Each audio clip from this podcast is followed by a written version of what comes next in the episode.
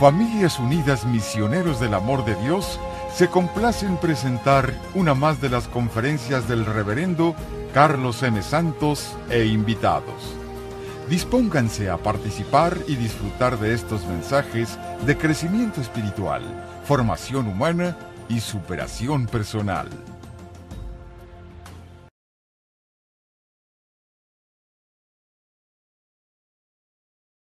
La última vez terminamos eh, meditando en la vida de Francisco en aquel pasaje cuando él llega, ya anda él construyendo o queriendo empezar a construir la iglesia de San Damián. Ya vive él allá, se está quedando en San Damián, en ese templo que estaba en ruinas, y que él siente que Dios le inspira y le invita a reconstruirlo, y entonces él encuentra un propósito para su vida. Les decía también la vez pasada que todos tenemos que tener un propósito de vida. Aquel que no tiene va directito, encaminado a la depresión. Va encaminado a una vida sin sabor, a una vida de pesar, a una vida sin alegría. Toda persona que no tiene un sentido por el cual vivir, mis hermanos, tiene una vida muy, muy pesada. Y no importa si trabaja mucho o trabaja poco, una vida que no disfrutas es una vida pesada.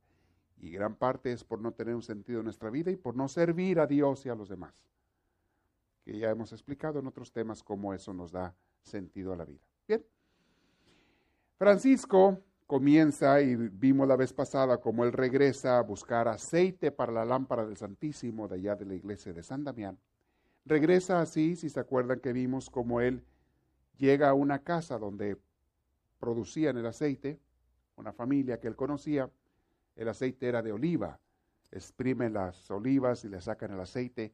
Y ese aceite, uno lo consume, todavía ahora te lo venden. Es de los, de los aceites más antiguos que la humanidad ha usado para cocinar, para curar las heridas, para muchas cosas, para todo lo que se ocupe el aceite. Antes no había alcohol como ahora, o al menos no así, tan comercial y tan uh, disponible. Y el aceite puede ser un buen protector para las heridas para que no le caiga infección o hace el efecto del alcohol, un antiséptico. Entonces mucha gente, cuando no tenía más, más antes de lo que acostumbraban, si alguien tenía una herida, se bañaba con aceite y el aceite repele a las bacterias. Ninguna bacteria le gusta vivir ni, ni donde hay aceite, ni donde hay alcohol.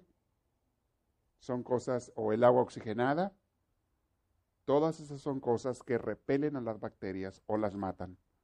No pueden vivir ahí las bacterias. Entonces, son buenas este, cosas que la humanidad ha descubierto, elementos utilizados para eso. Pero bueno, el aceite también se usaba para las lámparas. Con ese tenían sus lámparas, las, las encendían. Y para eso quería el aceite Francisco. Para la lámpara del Santísimo es esa lamparita roja que se pone junto al sagrario en el templo de San Damián. Y antes todas las lámparas eran de aceite. Bien. Vimos cómo él se encuentra con sus amigos, o sea, los divisa cuando va a llegar a esta casa donde venden el aceite, divisa que están todos sus amigos ahí y le da vergüenza y se regresa, porque acuérdense que ya andaba él como un pordiosero. De haber sido el joven más rico del pueblo, el que hacía todas las fiestas y cuanto, por decisión propia él decide abandonar todo eso y se dedica a una vida mendicante y andar pobre desprendido de todas las cosas, buscando únicamente a Dios. Entonces llega, divisa a sus amigos y se regresa. No quiere que lo vean. Y cuando va regresándose a esconderse por otro callejón, a dar la vuelta, su conciencia le dice, o Dios le dice en su corazón, Francisco, ¿te fijas lo que estás haciendo? Te estás preocupando de, de tu imagen propia, del qué dirán, y eso no es humildad. No debe de importarte ni preocuparte esas cosas, Francisco. Tú tienes que desprenderte del ego, que es el que hace que te dé pena que te vean así o de cualquier forma, a cualquier persona. Entonces él dice, reconoce si es cierto, estoy fallando aquí, y va con sus amigos, los saluda, y no solamente los saluda, se confiesa con ellos. Le dice, amigos, ¿qué creen que hice hace rato?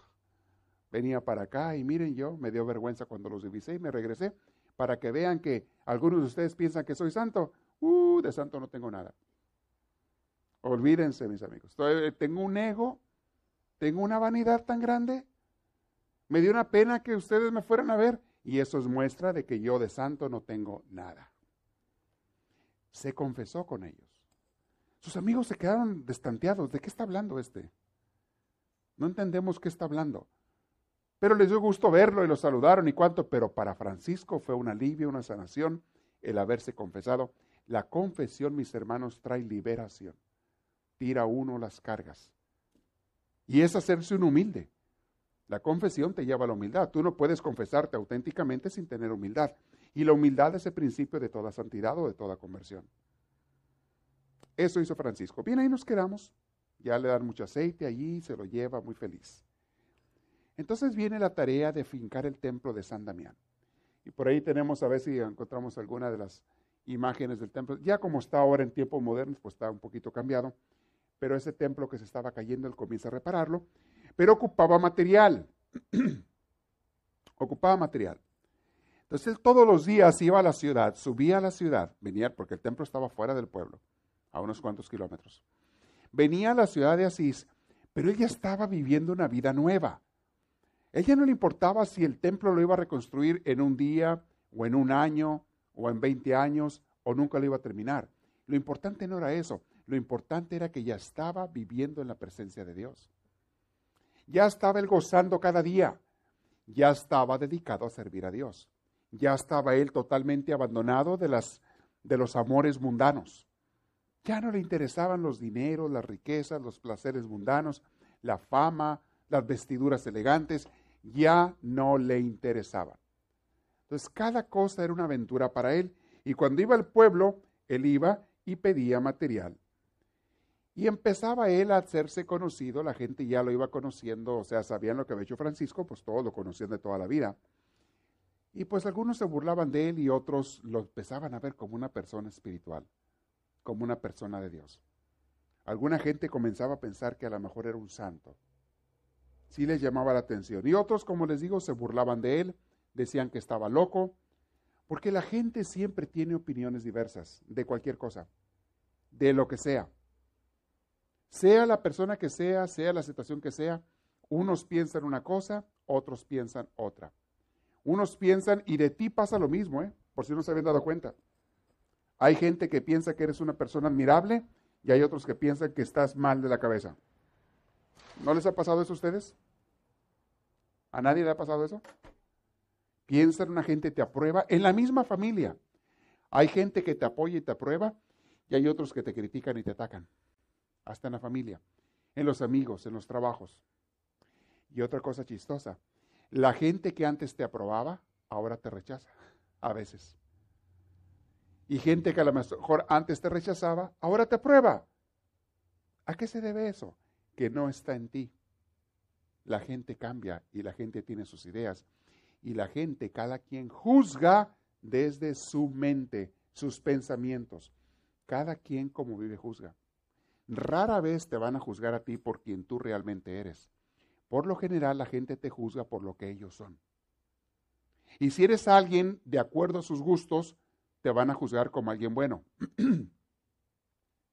y si eres alguien que no está de acuerdo a sus gustos, te van a juzgar como alguien malo. Al grado que hay gente que con tal de ganar la admiración y aceptación de los demás, hace tonterías. Piensen en los jóvenes que se van con pandillas. Se van porque están buscando ser aceptados en algún lugar. Ser aceptados, ser reconocidos, tener eh, una disque familia entre ellos. Y así te hacen ver como que es tu familia, porque estamos aquí para protegerte, para protegernos, para lograr intereses comunes o para proteger el barrio o para pelear contra otras gentes, pero al fin y al cabo estamos unidos tú y yo y esa unidad, ese sentido de familia hace que, te sientas tú bien porque esos te aprueban, pero a la vez que esos te aprueban, otros te rechazan por ser un pandillero, otros te critican. Y así, no importa donde tú vayas, siempre hay gente que te va a apoyar y gente que te va a rechazar. Y eso era con Francisco. Algunas personas se quiebran la cabeza porque quieren caerle bien a todo el mundo. Te digo una cosa, ¿sabes cuándo le vas a caer bien a todo el mundo? Nunca. Dice por ahí un dicho, no eres monedita de oro. O no soy monedita de oro para caerle bien a todos. Parece que las moneditas de oro es así, les caen bien a todos, a todos les gustan. Pero tú como persona, solamente si les das lo que les conviene, lo que quieren de ti, si te comportas conforme a ellos, se les antoja. Bien, Francisco eh, le pasaba eso y no le importaba. Empezó él, Dios lo empezó a purificar porque Francisco estaba llamado por una misión muy grande. Dios lo empieza a purificar a Francisco, a quitarle el ego. Y estos pequeños detalles que iban sucediendo hacían que Francisco se fuera siendo un mejor hombre, espiritualmente hablando, con respecto a Dios.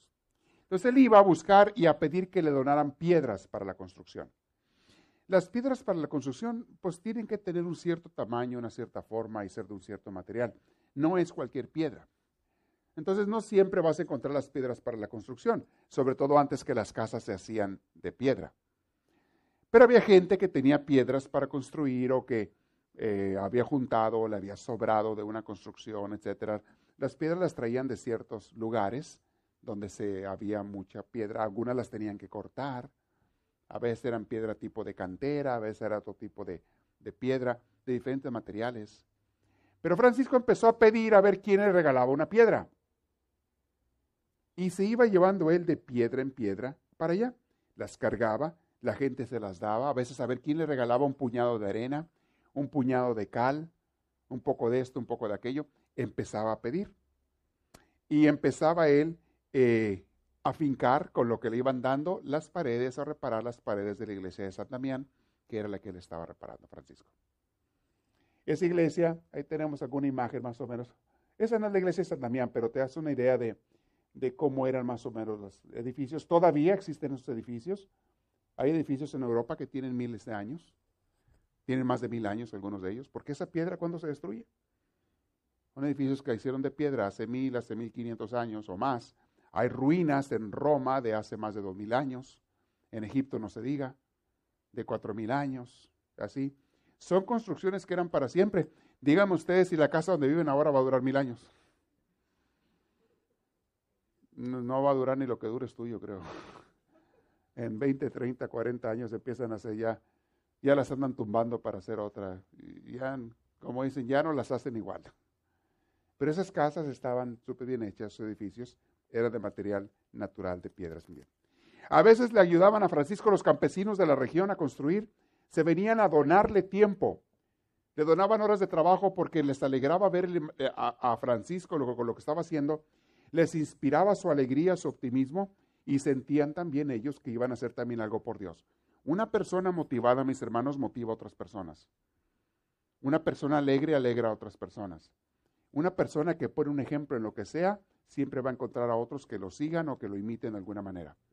En otras palabras, el ejemplo arrastra y lo que tú hagas va a hacer que otra gente lo quiera hacer también. A veces te das cuenta que lo hacen, a veces no.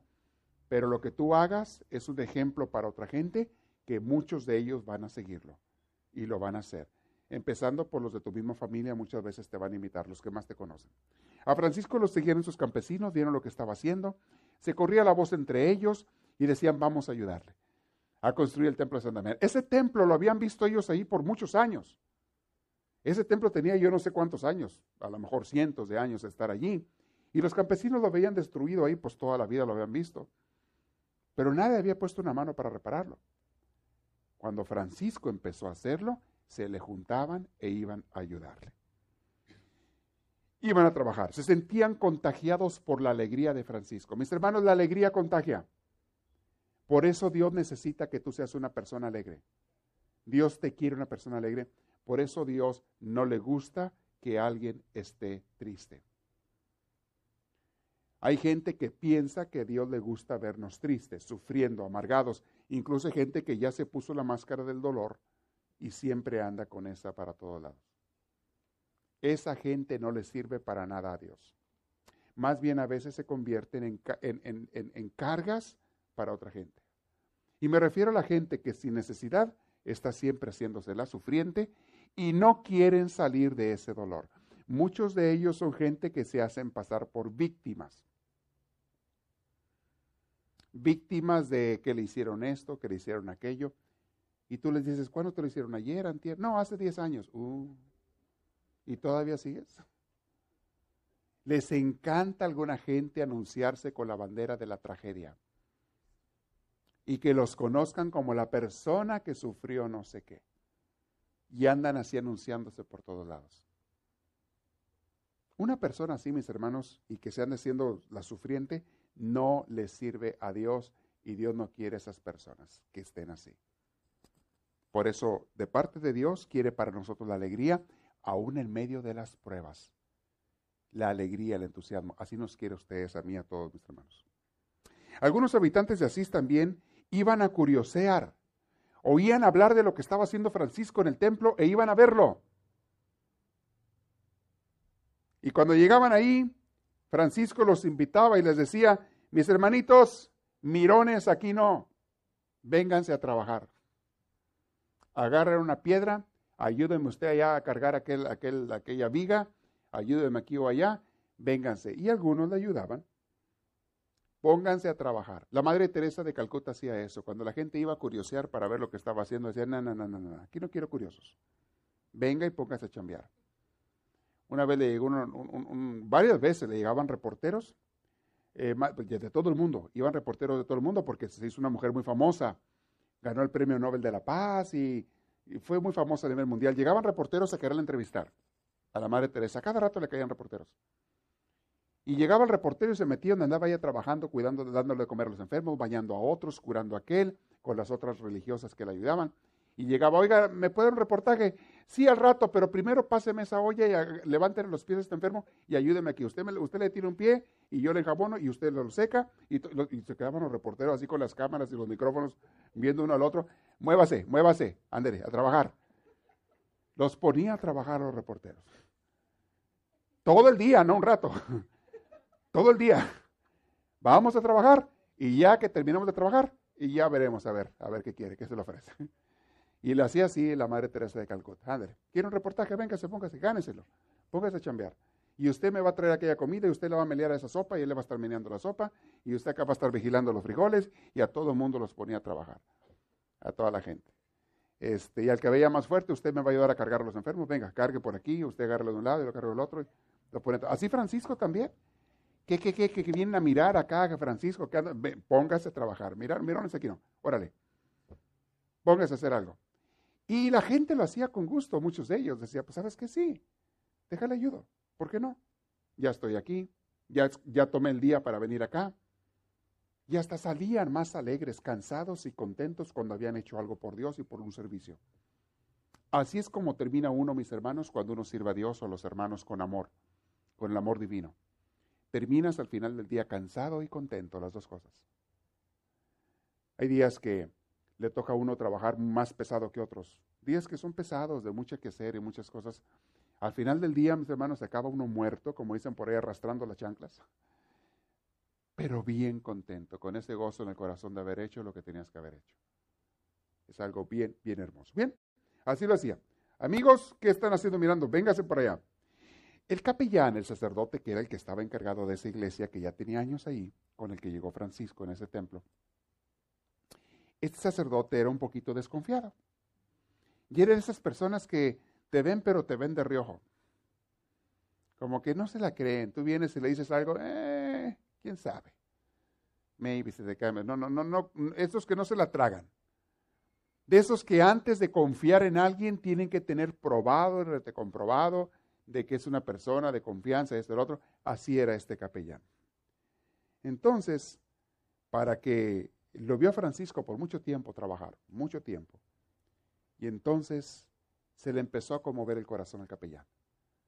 Dijo, yo veo ya que Francisco es en serio, esto no es un juego.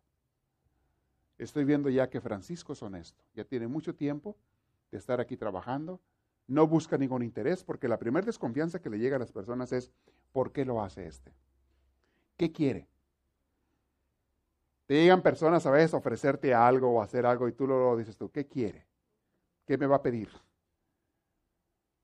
O alguien te trata muy bien y dices tú, a ver, a ver, a ver, ¿qué, qué, es lo que me va a pedir? ¿Qué va a querer esta persona? Vamos viendo. Así era este, este sacerdote, desconfiado. Pero ya cuando vio que Francisco no era, no era broma, era en serio, comenzó y un día como que le remordió la conciencia y le dijo a Francisco al final del día, una tarde, le dije, Francisco, ya te vi que estás trabajando mucho. Estás muy cansado. Yo no quiero que trabajes tanto, ah, pero pues no te voy a quitar, vas a trabajar. Pero permíteme, Francisco, de aquí en adelante, yo te voy a hacer de comer. A él le gustaba cocinar, lo poquito que tenían de comida, pues a él, él la cocinaba, el sacerdote, Francisco, yo te voy a tener la comida preparada. Y así lo hizo. Permíteme que te cuide. Y desde aquel día, ese sacerdote empezó a darle, a cocinarle lo mejor que él podía con la comida que tenían, y ya le daba su platito de caldo, de sopa, lo que hubiera hecho, y le convidaba a Francisco, y Francisco empezó a comer un poquito más rico. No creo que haya engordado, porque trabajaba mucho, y no comía tanto tampoco, pero ya estaba comiendo más rico, eh, Francisco. Y eso es lo que sucedió. Y empezó a haber un cariño entre ellos dos, una estima entre el sacerdote y Francisco. Se empezaron a ver con, con mucho cariño. Por las noches Francisco se retiraba a su rincón donde él dormía en el templo. Y era cansado, pero con unas ganas de estar con Dios. Y en el silencio de la noche, en la soledad también, se ponía él a pasarse unos momentos tan íntimos, tan hermosos, tan gozosos de oración con Dios. Él estaba que se le hacía cortita la noche. No quería ni dormir, aunque estaba muy cansado. Él prefería pasarse todo lo más que pudiera y aguantara con Dios.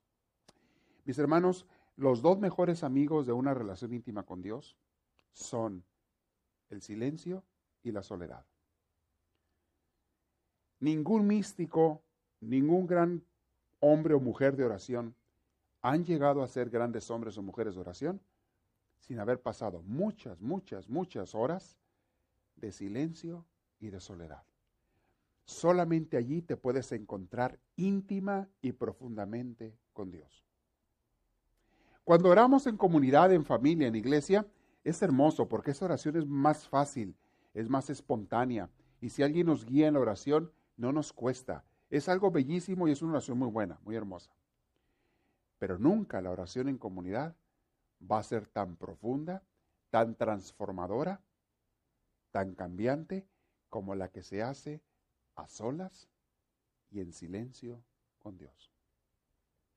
Es por eso que muchos de los grandes santos escogen la noche para orar, cuando ya todos están dormidos, cuando ya todo está calmado, cuando ya no hay distracciones y hasta tu misma carne se comienza a relajar.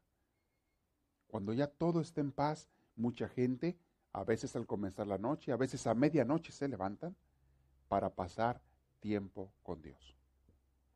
Y Francisco se pasó muchas noches. Acuérdense de Jesús, como dice el Evangelio, que se pasaba noches de oración con su Padre. En el ajetreo del día, mis hermanos, en el ruido del día, muchas veces no se puede orar, al menos no con profundidad. Sí hay que hacerlo, sí hay que intentarlo, pero no se puede a veces con tanta profundidad como lo es en la noche. Entonces él se quedaba Francisco, el templo ya estaba oscuro, pues no había luz en aquel entonces, no existía la luz eléctrica, que apenas tiene unos 150 años de haberse inventado. Esto estamos hablando que fue hace 800 años.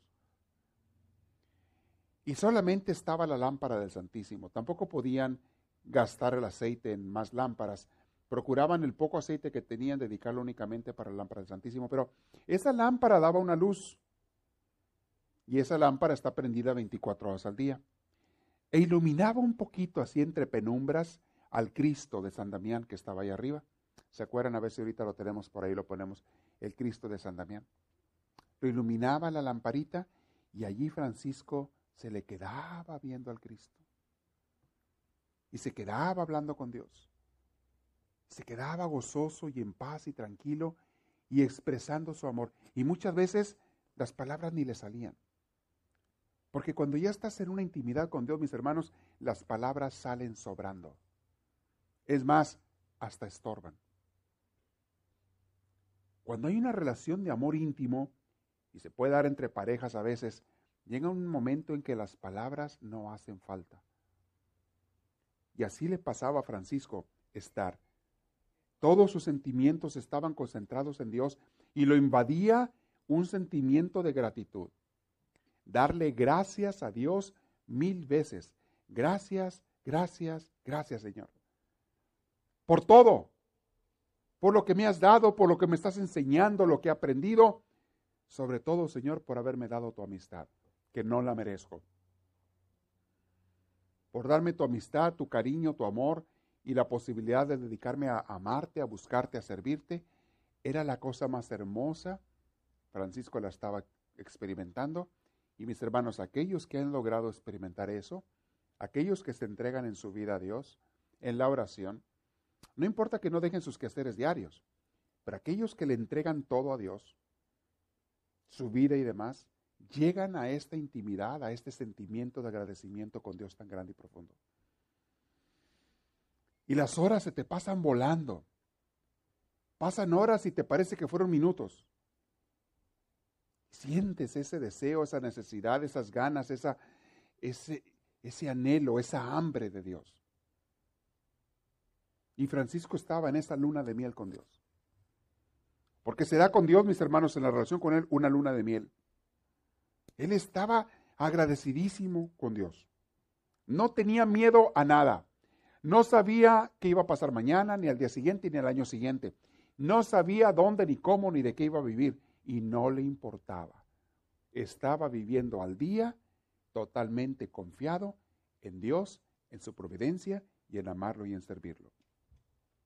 No se preocupaba por nada, mis hermanos.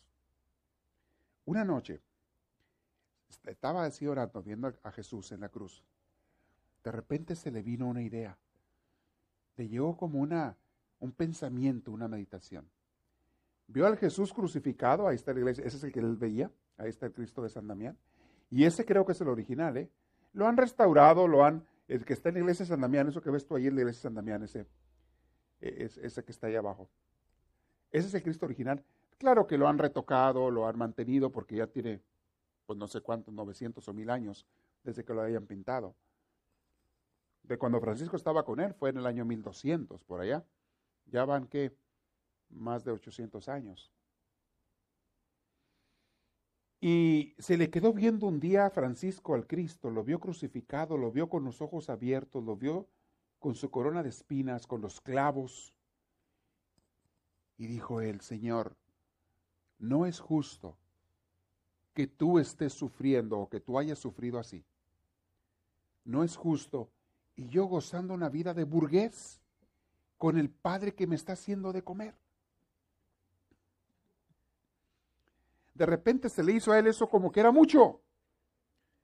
Tú no tenías ni quien te hiciera de comer, Señor, y luego mira lo que sufriste por mí y por todos, ahí en la cruz, y yo dándome estos lujos de que tengo hasta quien me cocine.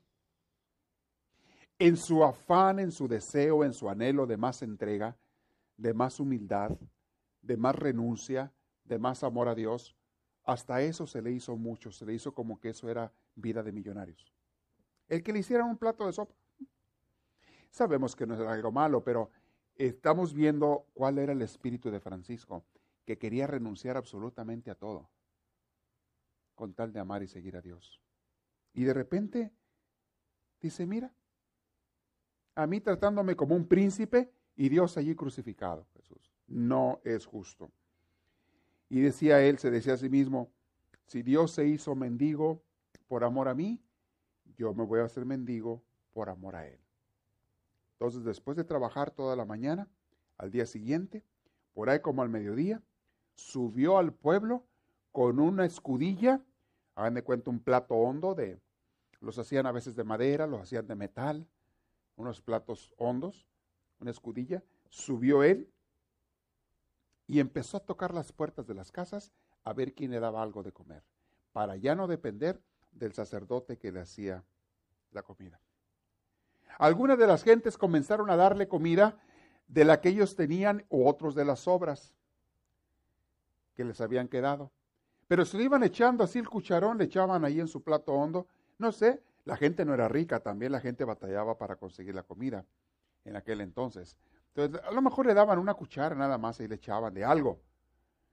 Y le iban revolviendo de una casa y de otra y de otra. Al rato ya traía su, su plato lleno de lo que le habían echado en diferentes casas y todo diferentes tipos de comidas revueltas ahí. Entonces, llegó él, se fue a las afueras del pueblo, se sentó en una piedra y agarró y revolvió un poquito la comida y cuando vio aquello así todo revuelto, le dio asco. Y se quiso vomitar. Se hizo tan feo aquello, la revoltura de sobrantes que le habían dado, que casi le dio ganas de vomitar. Y en ese momento, él se reprendió a sí mismo. Míralo, ahí está otra vez el burgués. Ahí está otra vez el riquillo. Ahí está otra vez el que quiere, eh, él mismo se decía a sí mismo. Ahí está otra vez el que quiere que lo traten como rey. Jesús no pedía eso. Jesús no pedía que lo trataran como rey. Y Jesús, lo que hubiera, eso comía. ¿Por qué yo no? Hizo una oración, dice, Dios mío, perdóname.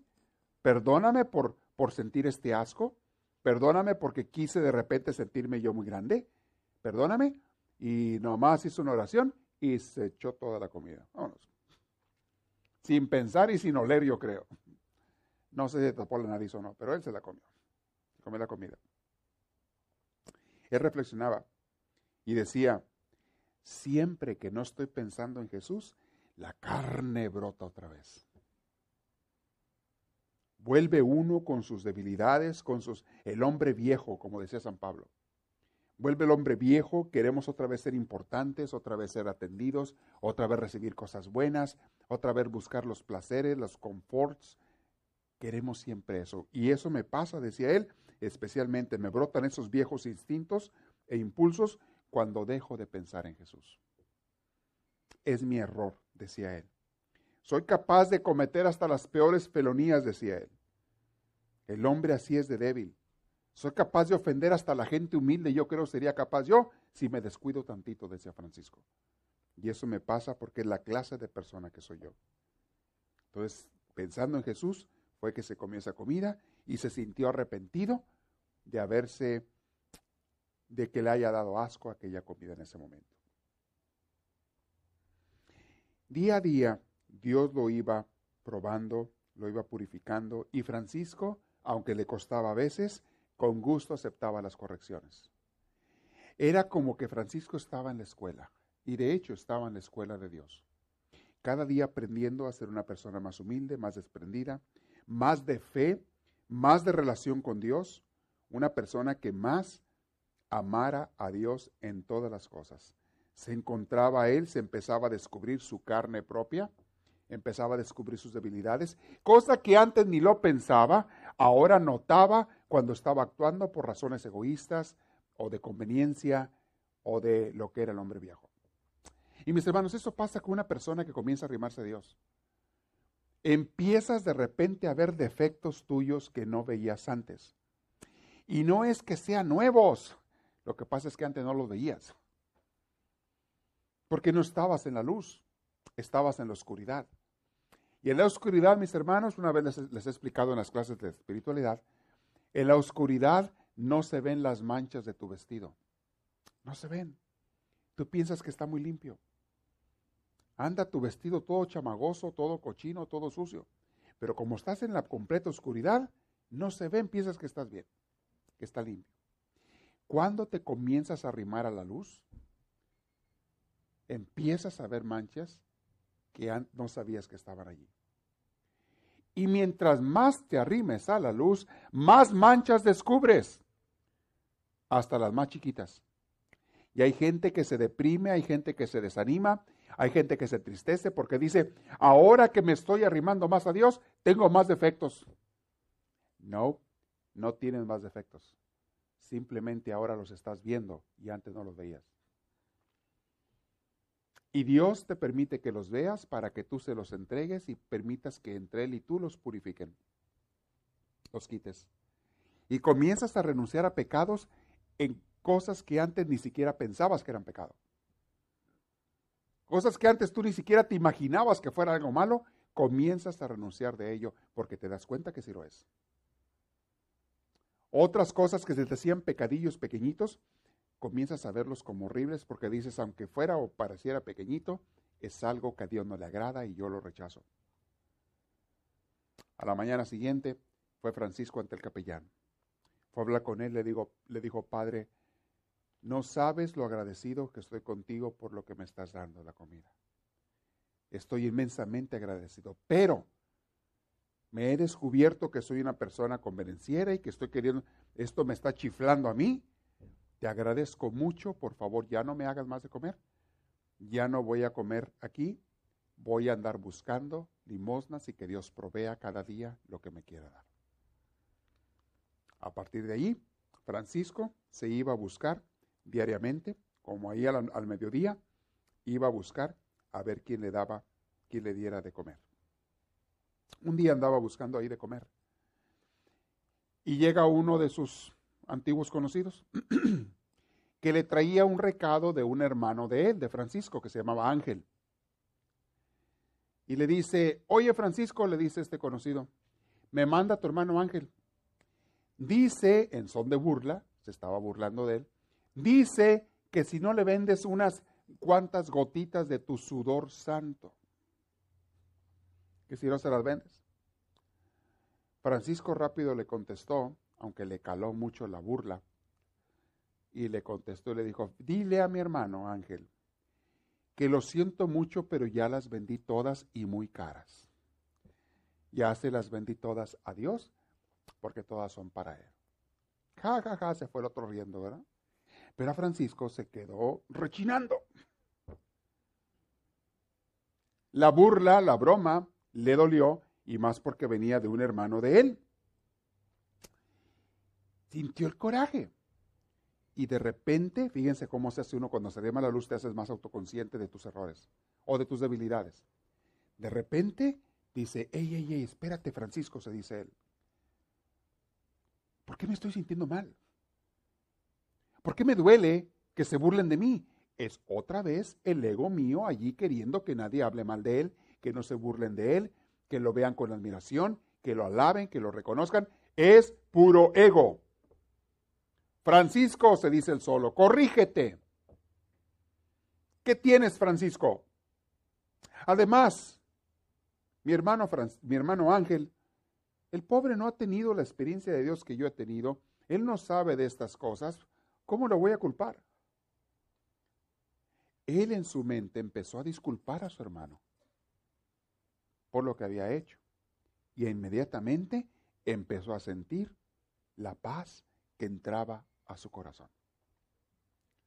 Mis hermanos, cuando tú te das cuenta de que estás mal, te sientes mal, en muchas de las ocasiones es por la carne que se está revelando ante ciertas circunstancias de que no queremos ser humildes, no queremos ser hechos a un lado, queremos más bien que se nos dé el primer lugar, queremos reclamar nuestros derechos, de esposo o de esposa o de hijo o de yo no sé qué o de hermano, reclamamos los derechos y nos da coraje que otra gente no nos los dé.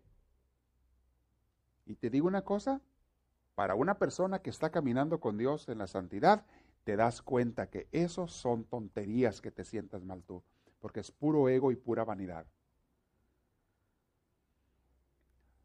Y empiezas incluso en el nombre de Dios, en una oración platicando con el Señor, comienzas a disculpar a aquellas personas que te han hecho o te están haciendo cosas y comienza en ese momento a entrar la paz y el Espíritu de Dios a tu corazón, que el demonio te había quitado por medio de esas palabras, de esa burla, de esa crítica o de esa indiferencia que te habían dado. El enemigo utiliza todas esas cosas, conoce tus debilidades, y utiliza esas cosas para robarte la paz, para robarte a Dios. Las usa muy bien el enemigo y es lo que él quiere. Eso es lo que él quiere. Entonces dice, pobre de mi hermano Ángel. Pero lo que más le dolía a Francisco no era tanto las burlas de, su hermano. a él le seguía doliendo la indiferencia y el coraje que le tenía su papá a él. Don Pietro Bernardone. Don Pietro no le podía perdonar a él, a su hijo, que hubiera hecho lo que hizo, porque para él fue como una burla. Él que tanto trabajaba y hacía dinero para su familia, para sus hijos, para Francisco, que siempre había tenido ideas, ilusiones de que su hijo fuera esto, fuera un rico, fuera un comerciante. ¿Cómo era posible que este hijo malagradecido haya tomado esa decisión y ahora anda de pordiosero por las calles, y anda haciendo quedar mal el mal a la familia. Así lo veía Pietro Bernardone. Entonces Pietro le tenía mucho coraje a Francisco, mucha rabia a su mismo hijo. Y a Francisco le dolía en el alma ese coraje del papá. De cuando en cuando se encontraban en la calle, ahí en Asís. Cuando Francisco andaba buscando algo de comer o piedras para la construcción o material para la construcción que le regalaran, cuando andaba haciendo eso, se encontraba de repente con el papá que andaba en sus negocios o lo que anduviera haciendo en la calle. Y cada que se encontraban, el papá le tupía de insultos, de ofensas, de maldiciones a su hijo. Le empezaba a gritar allí enfrente de toda la gente lo peor a Francisco. Todas las peores ofensas que se le ocurrieran a este hombre, a su papá, insultos y demás, se los comenzaba a decir, porque él se sentía herido en su orgullo. Era un hombre que se preocupaba mucho de la imagen social. Era de los hombres más ricos de Asís. ¿Cómo es posible? ¿Qué burla voy a hacer yo y la familia de la gente por este hijo loco que me salió aquí? Y que no quiere entender porque aparte es terco y cabezón.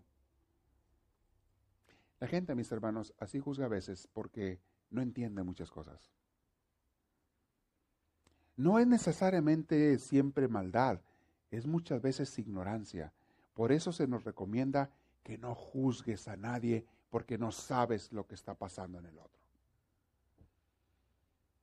No sabes. Un día me acuerdo que leí un caso que pasó, no sé si fue cierto o fue un mito urbano, pero son cosas que sí pasan, que no lo dudo que haya sucedido.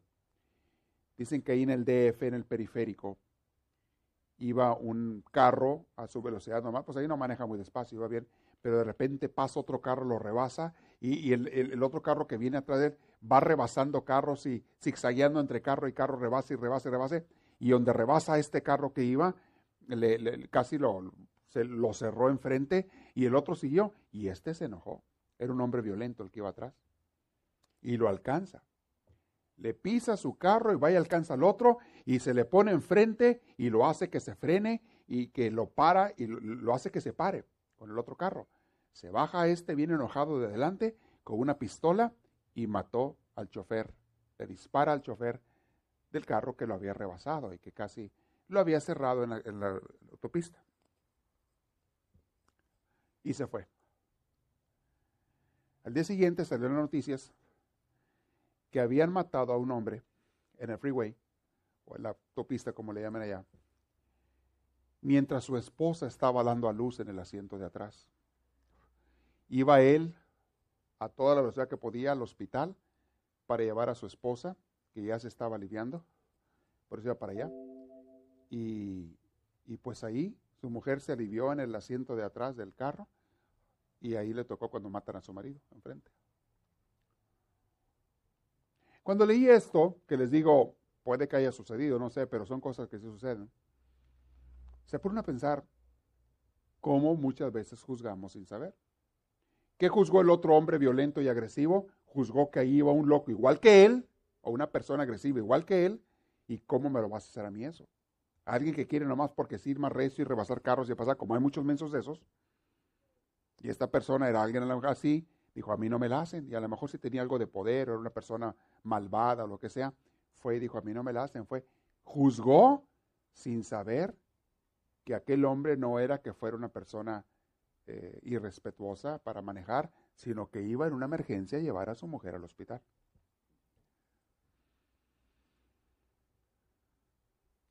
Francisco era juzgado por su papá. Y el papá estaba convencido de que este muchacho era un muchacho rebelde, loco, terco, necio. Y ya saben que le había hecho la lucha por muchos lados de que cambiara y no había cambiado. Entonces, él lo insultaba, lo ofendía y demás. Y eso le dolía en el alma a Francisco porque era su papá. No le hubiera dolido si eso se lo dice cualquier otra persona. Al menos no igual. Pero como era su papá, y que le dijera esas cosas si le dolía. Entonces Francisco se le ocurrió una idea. Él era muy amigo de los pordioseros, se juntaba con ellos, platicaba, compartía la palabra, compartía la comida con ellos, con la gente pordiosera del pueblo. Y los leprosos, acuérdense que ya era amigo de ellos. Y se le ocurrió algo. fue con uno de los pordioseros, una persona mayor, un hombre mayor de los pordioseros, que se llamaba Alberto. Y le dice, Alberto, te voy a pedir un favor, ayúdame en algo. Me duele mucho cuando mi papá en la calle vamos caminando y me insulta y esto. Te voy a pedir un favor. Acompáñame tú cuando ando aquí por las calles de, de Asís. Y cuando llegue mi papá y me empiece a insultar cuando me encuentre con él, yo me voy a hincar enfrente de ti, Alberto, y te voy a llamar a ti papá, tú vas a ser mi papá, y tú me vas a bendecir. Y yo te voy a dar de mi comida, de lo que me den, te comparto, aquí voy a estar cuidando. Y Alberto, pues no tenía nada que perder. Dice, está bien, no hay ningún problema. Y así lo hicieron. Empezaron a caminar juntos por la calle y a veces nada más por deseos ahí pueden. Y cuando salía don Pietro a insultar a Francisco, porque a veces enteraba que andaba por ahí, bajaba de su casa para ir a insultarlo. Entonces Francisco rápido volteaba, Alberto, padre mío, mi padre, se le decía a Alberto, se hincaba, dame por favor tu bendición. Y Pietro allá gritándole grosería y media, y decía, no, este es mi papá, decía Alberto, decía este Francisco, este es mi papá. Se hincaba y le pedía la bendición. Dicen algunas gentes, dicen los historiadores, que era una escena muy conmovedora, que causaba ternura. Pero Francisco lo hizo para quitarse un poquito el dolor tan grande que traía de que su mismo padre lo ofendiera. Y empezó a hacer eso con, con este amigo. Le pedí ahí su bendición y ahí estaba. Muy bien. Francisco terminó la restauración de San Damián. La acabó. Luego comenzó otro templo por allí que estaba dedicado a San Pedro, otra ermita chiquita, y también la terminó. Ya habían pasado tres años desde Espoleto, desde su conversión, desde aquella noche en que él tuvo ese encuentro profundo con Dios y se regresó de donde iba la guerra, ¿se acuerdan?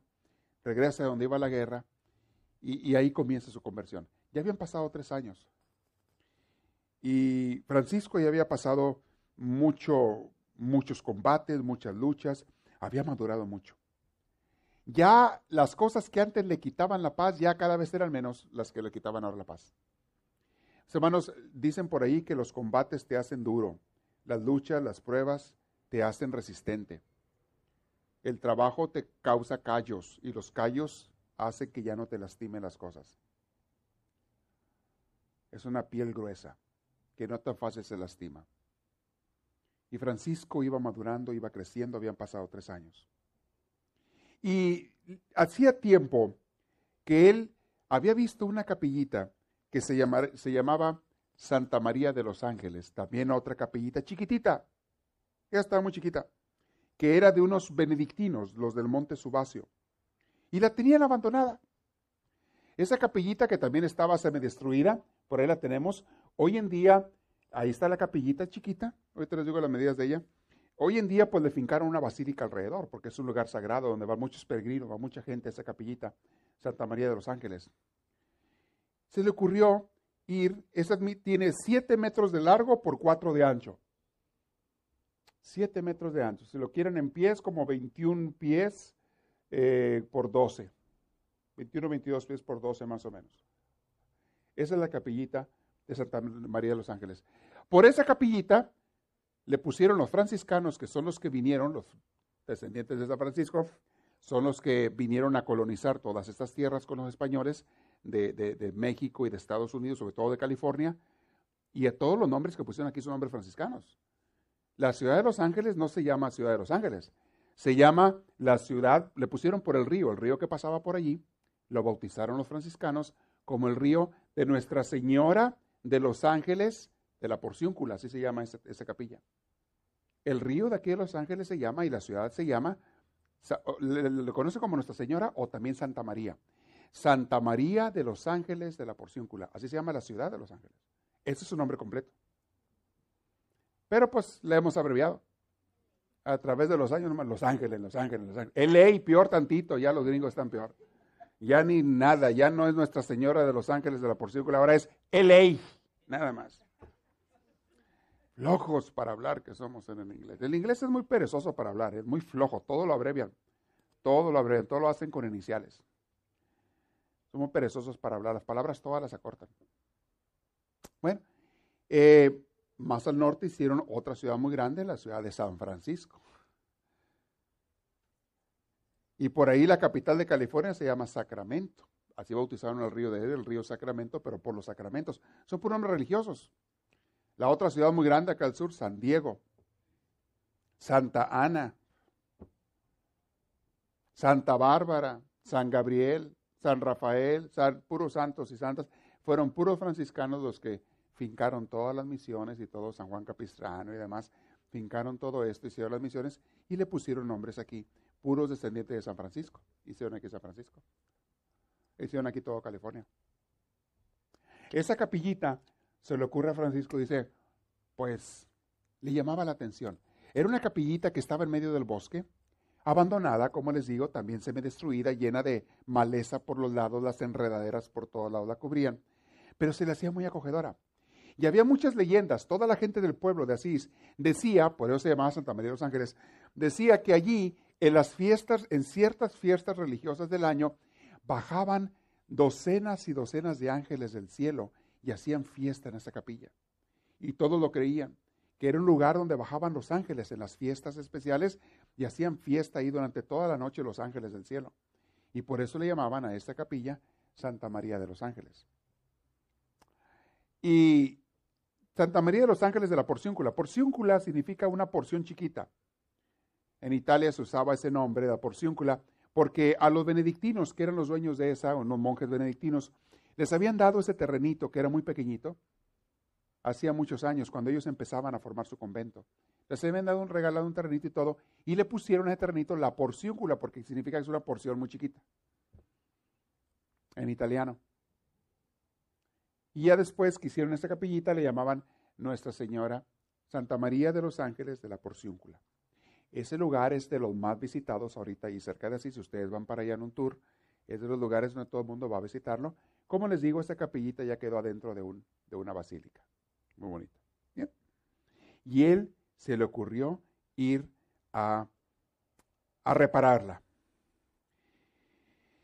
Y sentía él una, algo, algo le atraía, sentía en su corazón que algo le atraía a esa capillita de Santa María de los Ángeles, que también se le llamaba como la porciúncula. Y comenzó Francisco a reconstruirla. Pidió permiso a los benedictinos, dijeron, pues, pues no nos interesa, está abandonada ese lugar ahí. Él empezó a repararla. Juntaba material, ladrillo, cal, arena, yeso, todo, y luego buscaba voluntarios y empezaba a hacerla.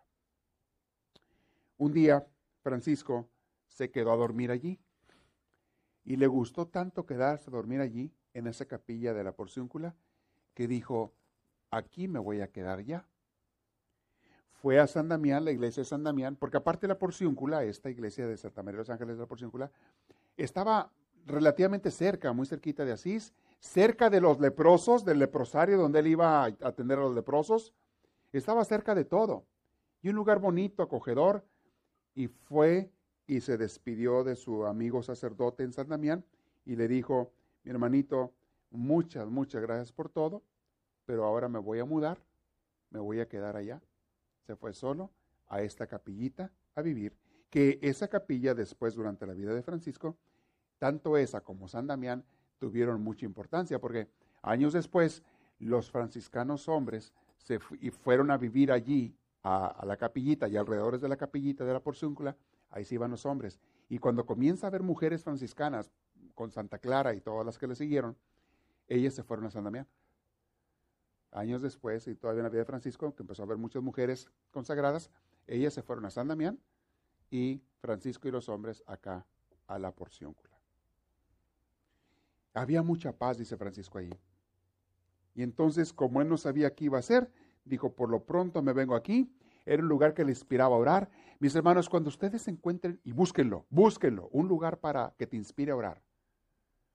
Cuando encuentres un lugar, ah, para mucha gente ese es un parque, un, árbol, un arroyo, un jardín, un rincón, a veces en tu casa. Eh, aquí mismo la iglesia, hoy me decía una persona, padre, ¿puedo hacer acá en el pasillo de atrás? Quiere hacer una especie de ermita chiquita ahí entre los árboles, cubierto por, entre las plantas, cubierto por plantas y poner una fuente de agua. ¿Puedo hacerlo? Claro, le digo, háganlo, si quiere. Es que a mí se me antoja, me decía esta persona, ir a la mejor a orar. Adelante. Y si a lo mejor otra gente también le va a gustar, pues háganlo. Encuentren ustedes, mis hermanos, su lugar donde se sientan inspirados. Ahora, algunas personas, hay, lugar, hay, hay veces que les inspira un lugar y luego después de un tiempo le inspira otro y otro. No importa, está bien. Pero busca los lugares y las cosas que te inspiren a orar. Y también la forma de oración que te va a unir más con Dios. Mis hermanos, hay muchas formas de orar, muchas. Encuentra la tuya. Encuentra la tuya con tal de que te unas a Dios. Para unos les inspira más el rezo, para otros más la meditación, para unos sentados en no sé qué lugar. Hay otra gente que le encanta escribir cuando está orando. Hay gente que la música, hay gente que una vela, hay gente que una imagen. Busca tu forma de orar, la que te inspira a ti, pero únete con Dios. Y Francisco encontró aquí, en esta iglesia, desde, en este tiempo, en esta iglesita de Santa María de los Ángeles, encontró una inspiración muy profunda y se fue hasta vivir allí, a quedar allí, en ese lugar. Él, y desde allí él se movía a todos los lugares que tenía que ir, al leprosario, a Asís a buscar material, a buscar comida también para comer. Este, ahí él, él se movía para todos lados, pero más que nada se sintió muy, muy inspirado. A lo largo de estos meses, mis hermanos, sucedieron en su alma novedades muy profundas. Pasaron. Dios había predestinado a Francisco para que un día fuera maestro de espíritus, de almas, y hasta conducir, que fuera conductor de pueblos. Empezaron a pasar cosas maravillosas, Dios lo estaba formando y vamos a ver eso la próxima vez. De qué manera Dios estaba transformando el corazón de Francisco en pequeños detallitos, en cosas que él no sabía, que no sabía que Dios lo estaba utilizando, lo estaba transformando, pero Dios lo estaba transformando. Hubo muchas cositas y así pasa, mis hermanos, cuando comienzas, te decides a entregarte a Dios. Te empieza a transformar con cosas que tú ni te imaginas que son de Él. Te suceden cosas, recibes ciertas luces, recibes inspiraciones, hay muchas cosas que te, te van formando el carácter, te van cambiando en una persona más de Dios, porque Dios tiene un plan para ti y un día Dios te quiere utilizar para ayudar a otros gentes. Y tú ni idea tienes a dónde, cuándo, ni cómo, ni a cuánta gente Dios te va a llevar, te va a utilizar para que le transformes la vida si te decides a seguir a Dios. Y no me salgan con que, ay, pero si yo soy una persona casada y mayor y tengo compromisos, olvídate, para Dios eso no es una limitante. Para Dios eso no es ninguna limitante. Si tú quieres, Dios te usa para salvar almas. Y de muchas maneras. Déjalo que te transforme, entrégate, déjalo que te vaya moldeando, que te vaya formando y vas a ver las maravillas que Dios hace. Pero eso viene la próxima vez. Una serie de detallitos que Dios empezó a hacer mientras Francisco estaba en la porcióncula, cositas que Dios empezó a hacer con él, y, y vamos a ver la próxima vez donde Francisco descubre a Dios en la naturaleza. ¿Cómo y por qué y cómo lo descubre la naturaleza a Dios? Cómo cualquier cosita de la naturaleza lo hace encontrarse, tener un contacto profundo con Dios. Eso viene, como dicen ustedes, next time. Quiero dejar unos minutos por si hay preguntas. Hay mucho, muchas cosas hermosas. Hoy terminé hasta la locación número 1611. Lo tengo ahí anotado, es donde voy a seguir después. ¿Quieres hacer una pregunta? Le van a armar el micrófono. Siéntase con la confianza. Si encendemos una de las luces ahí, sería bueno. ¿Quién tiene preguntas? Ahorita hacemos las ofrendas también. Las personas que van a hacer su ofrenda la pueden hacer. Pero ¿quién tiene preguntas o comentarios sobre lo que vimos ahora? ¿Nadie? Ok, todo quedó claro o nada se entendió. Una de dos, pero algo pasó aquí. Bien, ¿tenemos unos avisos para la comunidad?